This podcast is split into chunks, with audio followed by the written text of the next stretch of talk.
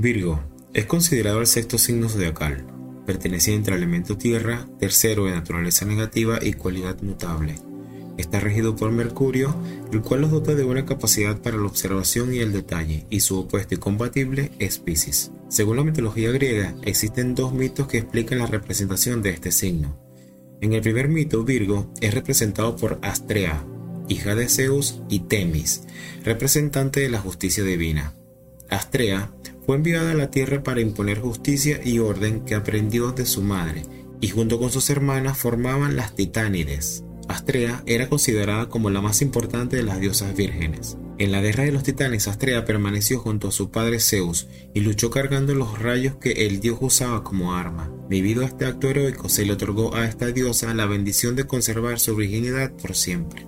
Astrea fue la última inmortal que viviera entre los humanos. Sin embargo, ella solo acompañó a los mortales durante la era de oro y la era de plata. Cuando se dio inicio a la era de bronce, se empezaron a construir armas y el humano adoptó un comportamiento más vil y siniestro. Por tal motivo, la humanidad empezó a desafiar a Astrea, razón por la que la diosa decidió abandonarlo y subir al cielo. Debido al trabajo realizado junto a los mortales y a su esfuerzo durante la guerra de los titanes, Zeus transformó a su hija como la constelación de Virgo, signo representado como una bella mujer de figura alada que lleva entre sus manos una espiga de maíz como los rayos que le pasaba a su padre Zeus en sus batallas. En el segundo mito, Virgo es representado por Persefone, la virgen diosa de la fertilidad, quien es capturada por Hades, el dios del inframundo. Demeter, su madre, intenta encontrarla pero sus esfuerzos son en vano y dolorida decide arruinar su cosecha de ese año. En un intento de tranquilizarla, Hades le permite a Persefone volver cada año en primavera para poder ayudarla con la cosecha. Así también se explica el periodo en que aparece la constelación visible desde los meses de marzo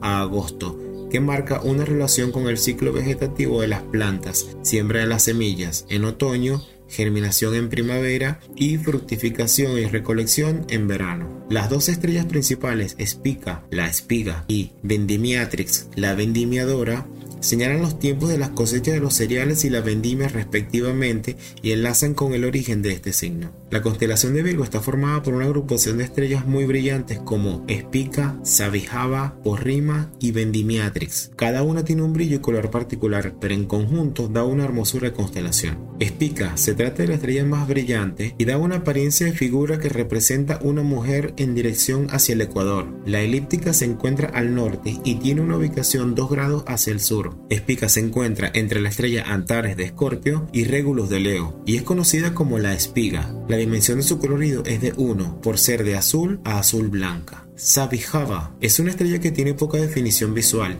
tiene una magnitud de 3.8 y su brillo está relacionado con un tono de color amarillo que aparenta ser nublado o pálido. El significado que le han dado los expertos en astronomía a esta estrella es de esquina. Por rima, se trata de una estrella cuyo nombre se encuentra en representación a la diosa romana Porrima. Tiene una magnitud de 2.8 y tiene un color amarillo blanco. Vindemiatrix. Esta estrella tiene un nombre que le procede a la palabra vendimiadora. Significa la acción de la vendimia. Cuenta con una magnitud de 2.8 y tiene un color totalmente amarillo. Los nacidos bajo el signo de Virgo, entre el 23 de agosto y el 22 de septiembre, se diferencian de los otros signos del zodíaco por su extremado sentido de la organización y practicidad. Prefieren la simplicidad y el minimalismo y tienden a evitar situaciones complejas. Su perfil perfeccionista puede ser considerado como una espada de doble filo. Algunos proyectos podrían no completarse por el gasto excesivo de tiempo en los detalles y también porque tanta obsesión por la perfección les puede jugar en contra. Extrema exaltación del ahorro,